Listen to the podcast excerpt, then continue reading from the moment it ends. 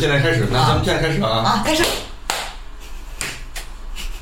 哎，主持人不得说两句啊吗！？我是主持人啊，对啊我跟大家先自我介绍一下我呗，我是这个活动的发起人，我是老王，然后现在职业是一个纹身师，我是屯宝，为起这个名字是为了让大家不知道我是谁，我可以疯狂吐槽。这是内心有多多压抑，说一下你压抑的职业吧。 我是一个，对，我不能说我的职业， 啊，对，他是一外卖小哥，呃然后我是老北资，我的工作是视频行业。就你们太不时尚了，就是。就是你们要这样的话，我就是我换这样了。然后就是大家凑到一起，愿意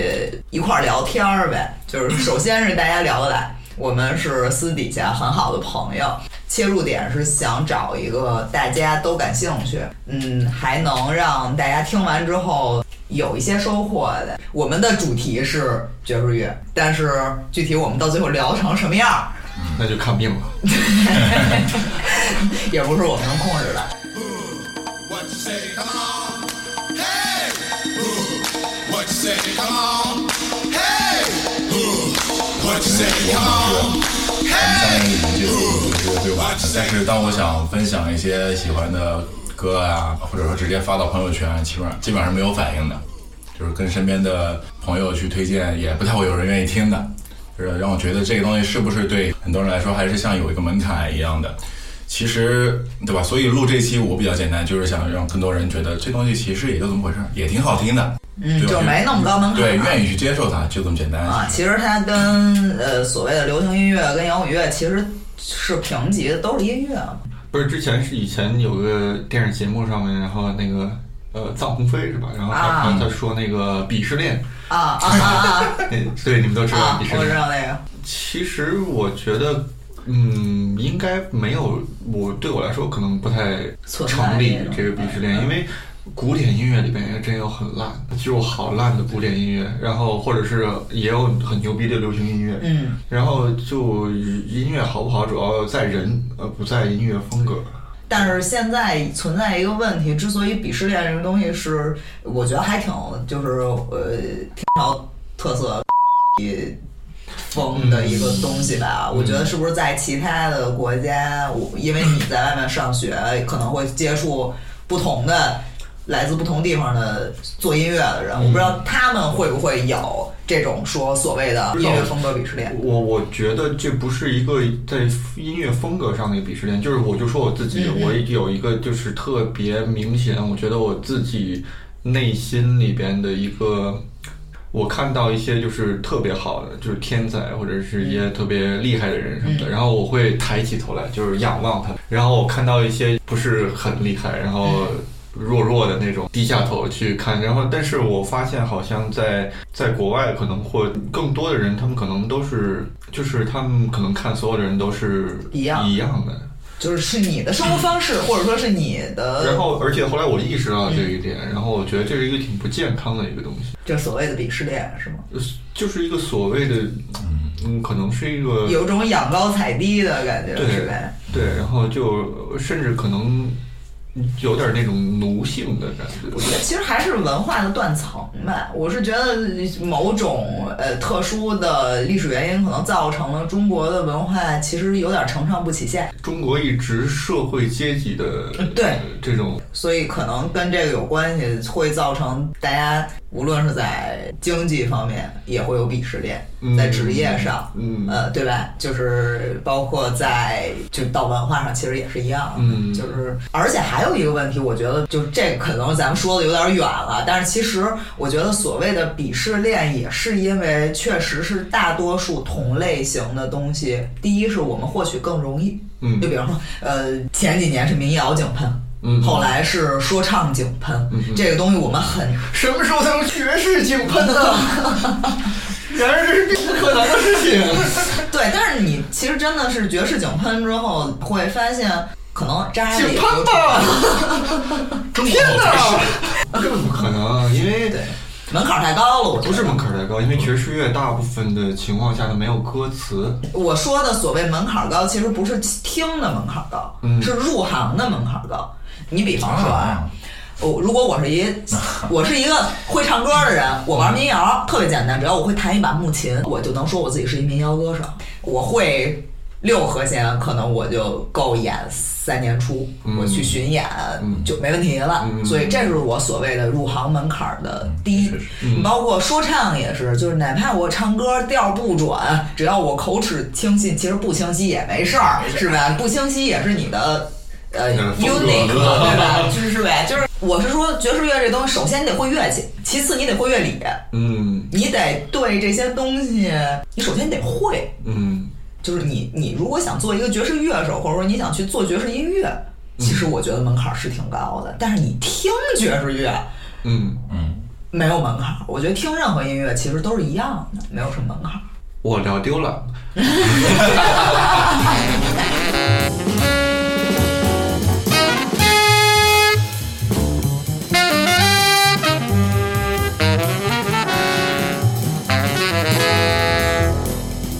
哎我我想起来，我想起来，我刚刚才分析，就是你说门槛儿，其实最重要的是门槛儿这个问题，对吧？对，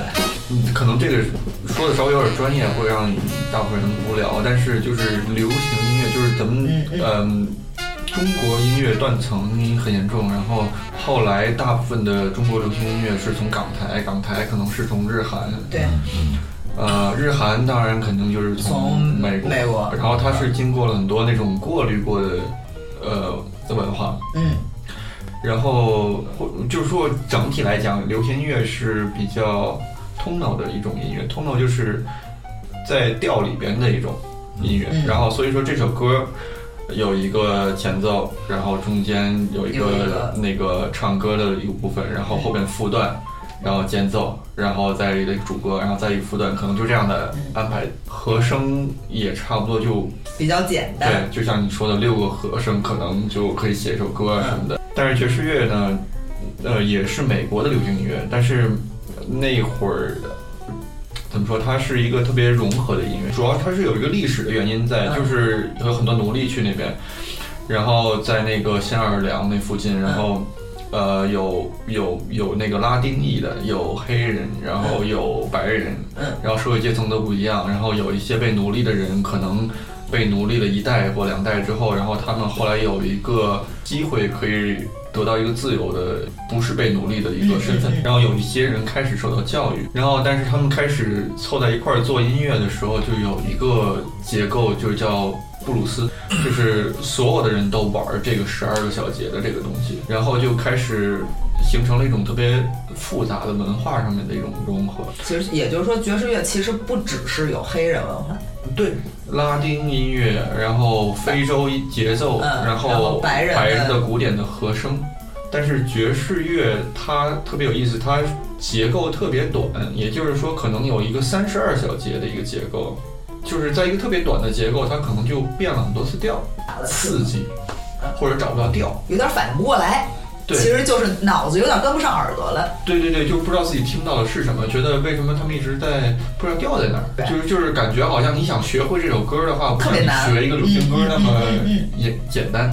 传统流行歌你可能听到一个特别简单的四四四拍四三然后拍听到所有人打拍子都是一二三四对那样打对。但是爵士乐它的那个里面有很多 single p a t i o n 是一些反拍的一些节就奏，是这个其实是比较非洲的，对，对吧？受到非洲的影响。所以就是呃，普通的听众来说，对这种节拍的把握也不是那么的简单。对就有的时候可能跟不上。如果我想跟着这个节奏去拍手，我可能就都对不 上。对，可能都找不到那个节奏在哪儿。以因为以前我可能就是小的时候嘛，然后比较忧郁，因为找不到女朋友，比较 布鲁斯什么的，然后没有，然后就就听很多小调的歌，然后就觉得啊，小调歌好悲伤啊，就那种，然后觉得嗯挺好听的，然后后来有一段时间就开始听到爵士乐，然后我就有一种感觉，就是说。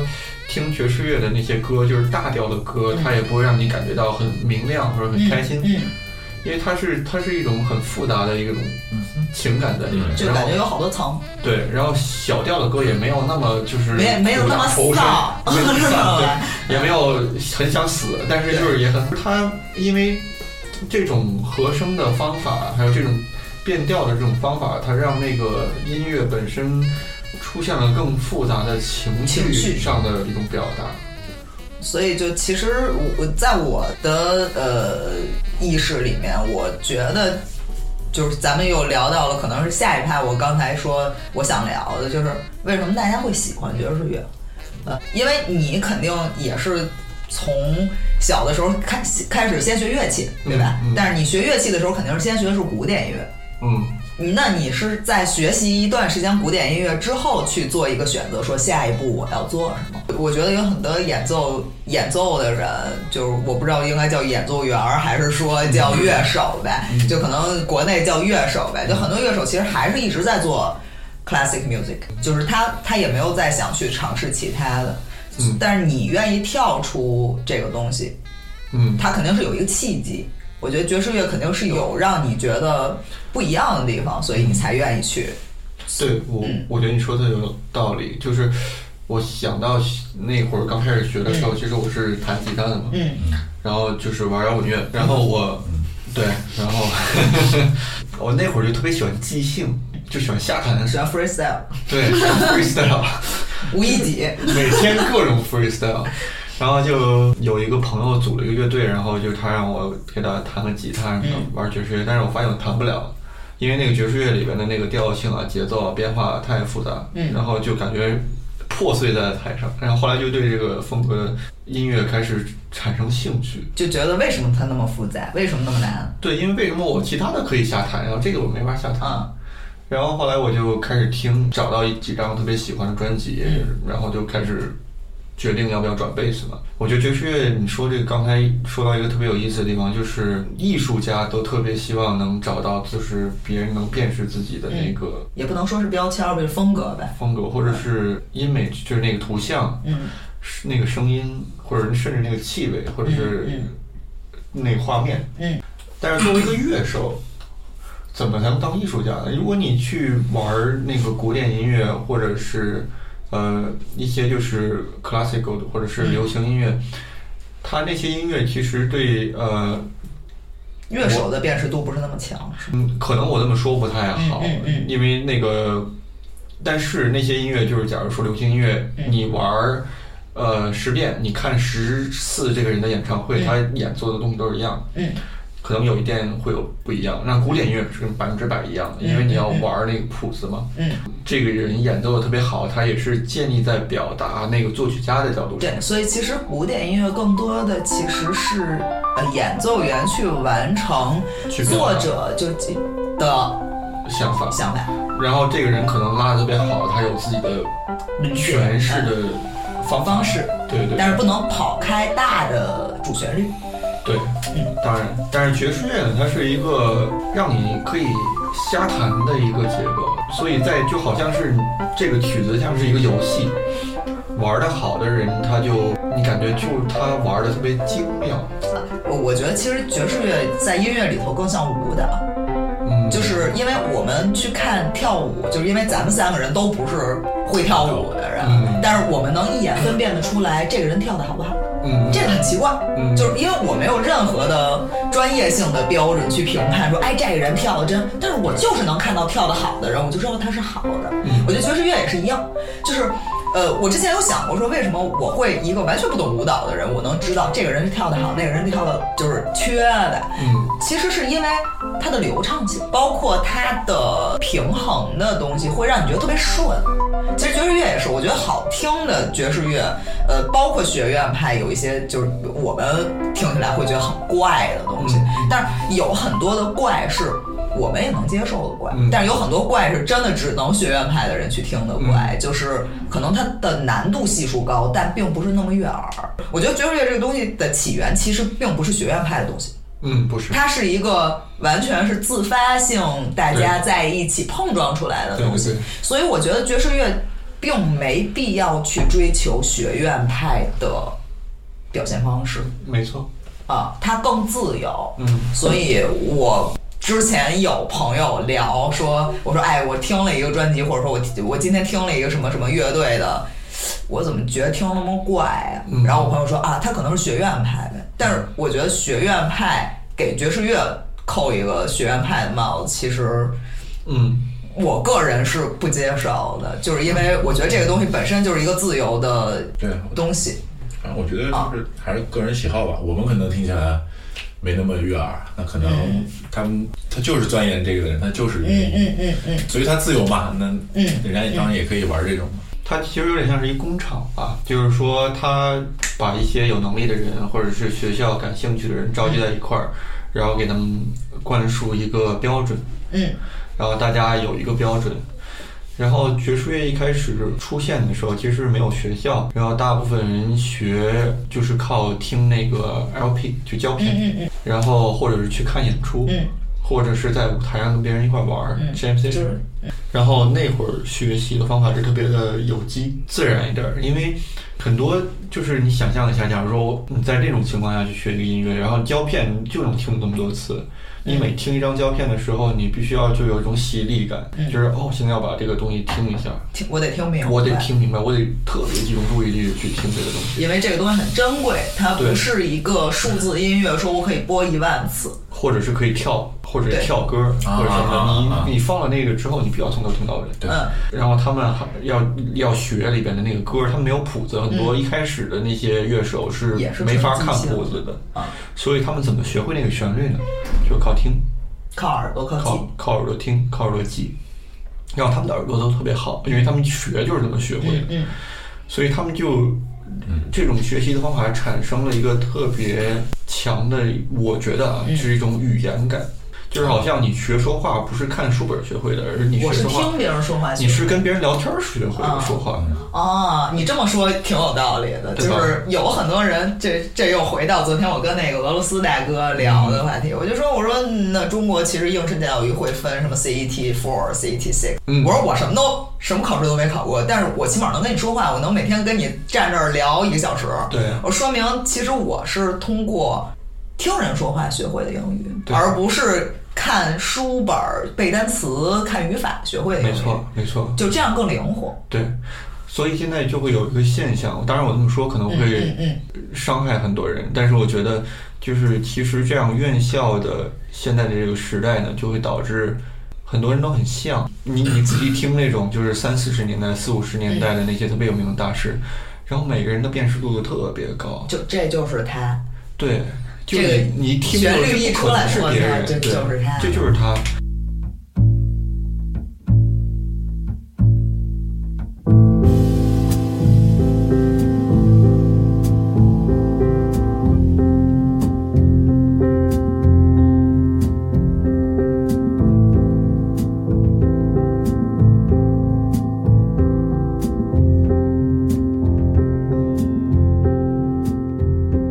然后现在你听这个当代的爵士乐呢，你会可能得听一会儿，就是当然有特别好的乐手你能听出来，嗯，但是你会感觉哦，这个他们像那个谁，这个他们像那个谁，就共性太多了，是吗？，嗯对，或者是他们会有经过，就是大部分，当然约束嘛嘛，对，咱们咱们不说那些就是少数人，嗯当然玩的好的少数人当然是另外一一回事儿，嗯，我们我们当时讲的还是大多数，对，就是说咱们包括就是学生也好，毕业的学生或者什么也好，而且会碰到一个问，其实爵士乐也是一个已经怎么说在相对过时的音乐，嗯，对，只不过它的包容度很高，所以说它有很多其他风格可以进来，或者是它爵士乐的风格可以进到其他的音乐风格里边，例如什么爵士说唱，或者是对他他电子爵士他今天还想说那个，然后，然后，所以导致爵士音乐没有很快就死掉，因为也是爵士乐在快过气的时候，流动性强，然后打开了这个这个东西。就是自己能流动成更适应这个时代的风格，对，但是这也是一个巨大的一个矛盾。然后，因为有很多真正玩爵士乐的人，就是传承派的人，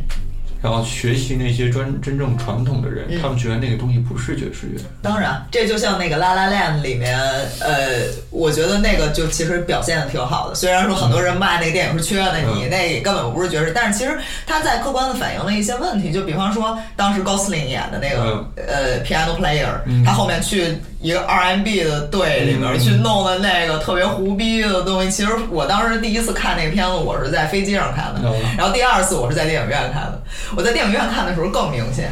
I don't know what your name is, but I 我说这这你妈什么东西？啊我操！好好一钢琴家，这不就毁了？弹这个，就弹这这是缺的，这东西就是缺，但是这个东西能赚钱，你能活着。没错，但是这个又又又又又说到了一个做当乐手的特别矛盾的一个事，就是说你当一个特别纯粹的做这种音乐的人，然后你只只做你自己喜欢做的事儿，你一次演出只能挣四百块钱，然后你算上车费、伙食费、乱七八糟的，你根本基本上。没有办法活下去，然后就即便你能活下去，然后你可能过一段时间你会觉得为好累啊，啊，为什然么后不你为什么不去参加一个夏天呢？参加一个夏天之后，我就可以一场挣三十万，我演一场挣了三十万，我演两场挣六十万，我挣了六十万，我今年就可以不用干活了。然后我可以自由的去做我的对，想做的事儿。但是其实问题就是我，我之前跟呃北哥聊过这个话题，就是说，那当你真的有一个快速致富的途径。就是这个快速致富一定是牺牲你所谓的热爱啊，就是说这个快速致富，我们刚开始没有没有这个机会的时候，我们可以假想说，这个快速致富是不是当我致富之后，我能更安静的、更更 peace 的去做我喜欢的事儿？嗯但是往往大多数人会陷入快速致富这个陷阱里面。我觉得它是一个陷阱，就是当你赚到三十万的时候，你想赚六十万，你想赚九十万，你想赚一百二十万，对对对，然后你忘了你热爱的东西是什么了。没错，你说这个我也经常听人说，但是很遗憾我没有挣过六十万， 我没有挣过六十万的那个感觉，所以我也很想尝试一下 这个。哇那只能搞一个爵士夏天。嗯 对呀、爵士夏天。哎，好，就所以其实很很多东西其实比较综合的，包括我其实为什么说挺希望咱们聊聊说落地线下的东西呢？因为。呃有的人他去聊电影，他聊电影，他说：“那我今天给你推一个片子吧，我把这个片子，我把这个导演说给你介绍很多，然后我听了一个小时之后，我发现哇，我对这个导演好有兴趣，我打开了爱奇艺，搜到了片子，看了俩小时，嗯，然后我说我靠，意犹未尽，我再看一个。但是其实音乐，我并不认为没有看过爵士现场的人，只是通过爵士唱片能。就当然有人可以，但我不觉得大多数人能做到。说听了两首爵士的，你我们推荐的东西嗯之后，他就会觉得说：“我操，我爱上这个了，我要去现场，我要去看，这你妈太牛逼了！”嗯哎我觉得你说到一个特别有意思的地方，就是你看啊，流行歌还有摇滚乐、古典音乐，嗯你在听录音或者你听一次现场，然后你觉得这歌好听，你记住这个歌了，嗯然后下次你再去看这个现场，你会期待哦，我还要再听一遍这个这个实在太好听了，然后你会花钱买票去听这个歌。嗯但是爵士乐最有意思的是，你这一次在现场听到了这个歌，跟下一次下一次你根又本不一 样了。嗯你你不可能再听到一模一样的歌，同样的乐队、同样的人在同样的地方演出，同样的时间卖同样的门票的价钱，你不可能再听到同一个演出这了不。是好事儿吗？对我操，这多爽！这就是独一无二，但是有很多人不喜欢这种感觉，不不能 control 这个东西。就是因为他们觉得，哎，这不是我听的那个歌啊，我听这歌很好听啊，他们在干什么？嗯，有这种情况，因为我之前跟朋友，我我之前不是也跟朋友一块儿玩乐队嘛，然后我们那个时候会翻唱一些流行音乐，然后有一些人就是因为我们也是野班子、草台班子，不同类型的人聚到一起在玩儿，有的人他就说，比方说我翻一首张惠妹的歌，她录音版。是一个东西，但是其实他现场演唱会他会做一些调整，然后他就会说，哎，这是那个歌吗，那个和弦，这个和弦走向是对，但是为什么节奏型变啊了？我说音乐不就应该？我说你想想，这个人他一年演二十场演唱会，他天天唱一样节奏型、一样旋律的东西，唱二十首，然后他可能要演三年。嗯，所以这就是很多人会后来忧郁症的原因嘛，就对，因为你你你一直在重复一个东西。其实我觉得爵士乐之所以就是。我觉得啊，就是当一个爵士乐手，其实挺幸福的，就是因为你起码是在意识到我每天是一个新的一天。嗯我在虽然我今天演的还是这还是这个班子，我去演同样的一张专辑，但是每天都是不一样的，嗯就是能让乐手更有期待性的，而不是一直在重复一个东西。嗯当然，嗯，对啊，这个你觉得呢，贝克？我其实就因为我听学比较晚嘛，但是听你们说这些，加上我想我以前小时候经历，啊，小时候我也听那些流行歌手，周杰伦听过，那陈奕迅出来也听过。其实听着听着就不爱听了，是因为我其实基本上没法接受，比如你有两张专辑是差不多风格，嗯，我就不爱听。嗯，因为两首歌也差不多，我就不爱听。嗯，是吧？到后面像像我特别喜欢的一些乐队，英国的乐，那英国的摇滚嘛。嗯，然后我当我一直能听的那些乐队，属于那种每张专辑风格都不一样。比方其实比方说 Radiohead，啊，就不提了。啊然后对啊，然后到到接触爵士之后，发现哎，就是不一样，就是你们你们刚刚说的，我们每个专辑当然不一样，每首歌也不一样，我每次演出都不一样，不是好事儿吗？而且以前就算听摇滚，我也喜欢听现场版。嗯，就是一开始也不知道觉得觉得现场版是不是因为唱的更真一点，没有修过的声音，有气口啊什么的。后来发现其实它的前奏啊什么都会换，都会变，人家也也想玩一下。对，包括其实有很多，尤其是节奏乐器的即兴特别多，嗯，就是在对现场的时候，对你的节奏其实很多人就是现在啊，大多数网民还是处于在一个黑贝斯手的阶段，嗯，对吧？就是你总说，哎呀，贝斯在哪儿啊？根本看不到它 啊！为什么乐队要有一个贝斯呢？是摆在这儿好看吗？ Better off on my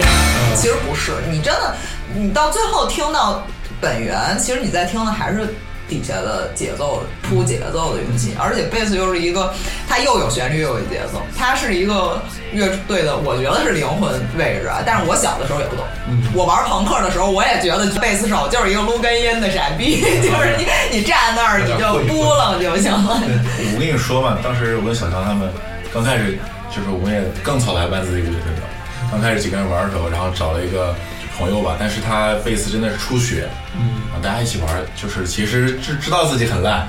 然后有一天突然来了一个哥们儿，他就是玩过几年乐队，贝斯还还行，说哎来我来试一下吧，嗯，就换了一个人，突然觉得我操。感觉自己很换了专一个乐队感觉我们乐队很专业嘛。 现在，就我当时就惊了，什么情况？是有的时候就是当乐手的乐趣，有的时候也是就是假如说你能碰到有一个特别玩的特别好的人，或者是一个大师，然后嗯突然出现跟你们跟乐手一起 jam 一下，然后就会觉得我操，就感觉被人生一打个开了新大门，是吧对啊，被一个高级别的人玩家带着玩儿带带着玩儿，然后去打怪，我操，你战无不胜，觉得自己也是那个级别的。对，其实其实我是觉得乐队这个东西，因为呃就我我觉得今天不要设什么主题的限制了，就是聊到哪儿算哪儿。我觉得其实乐队这个东西，就是我还挺依赖乐队的。呃，我小的时候会参加一些所谓的歌唱比赛，是放伴奏的那种。就那个时候其实没觉得有什么不一样。后来我是上了高中之后，开始跟朋友一起乐队，呃，一起组乐队，一直也在尝试不同的风格，一直也在玩儿，但是我还是负责的是呃人声部分的东西。那后面我发现一个特别大的问题，就我玩了十年乐队之后，我回来我演出的时候，我跟伴奏带我不太会唱歌了，嗯嗯嗯我没有，首先我没有安全感。嗯嗯因为我只要有四个哥们儿跟我一起在台上，今天出多大的娄子，我觉得我都不怕。就是这是一个 teamwork，嗯，就是你不是自己一个人在那儿。我我我后来不跟乐队去台上，有时候会我上去之后，我不知道看着谁，嗯，这是第一，就我我不知道我是来干嘛的，为什么？第二就是伴奏带他妈是死的，嗯嗯嗯，当我节奏快了或者慢了的时候，不能给谁一个眼神儿把这东西拉回嗯来，得追他。我只能是在一个 program 里面走，然后我不能走错。嗯，就是每个格子都是画好的。但是其实我觉得乐队的魅力就是。所有的东西是活的，就可能鼓手打快了，我能把节奏也调快点儿，然后吉他听到我也快了一点儿，然后吉他也跟上来，我觉得这个特别好玩儿。就之所以说现场，我觉得回归到线下，大家去坐到 live house 里也好，是站在 live house 里也好看现场，跟你坐在家里头用再好的 HiFi 音箱听唱片都是两个体验。两个体验，没错。嗯，其实我刚才你说这个特别有意思，让我想到就是爵士乐，它爵士乐队和呃其他形式的乐队还有一个挺不一样的地方，就是嗯，爵士乐它是以个人形式出现的，就是假如说你会看某某某的四重奏，嗯，然后他的四重奏里边的人经常会换，所以说也就是只要他在他这个四重奏成立，但是换来任何一个人，这还是都叫他的四重奏。只要他在就行。对，而且每个人的声音都不一样，然后有一个人不同的人加入了他这个乐队，整个乐队的风格也不一样，嗯，会有这种东西。然后其实爵士乐它就是对于乐手来说，它是更怎么说，就是有点像是那种 social music，就是它是嗯一种社交交、流社交类型的一种音乐形式。嗯假如说你看，呃，北哥是一个鼓手，然后你是一个弹钢琴的，我假如是弹贝斯的，然后你住在韩国，然后北哥呢是一个加拿大人。然后我在中国，其实如果不是玩爵，共同是玩爵士乐的话，咱们三个根本就不可能认识。但是在现在这个情况，就是特别是今天，然后因为飞机特别便利，有 Facebook，然后大家开始巡演，所以我在北京，我其实有机会可以跟好多地方的人一块玩儿，就是因为这个音艺术形式或者这个音乐形式，然后让我认识好多我本来不应该认识的人。它是一个特别的，它就是这个这个东西把这些人带到一起，就是真的很小，因为你会发现有好多共同好友，就是这些这大家其实圈子就是那么大一点点，对对对对对，然后我其实跟你们认识没多长时间，我就跟他说，感觉好羡慕你，特别羡慕。那你嗯就就是是感觉，我就说嘛，你做音乐的人别羡慕没有乐队的夏天，不羡 慕。没有六十 万，是你吧可就羡不是慕就是，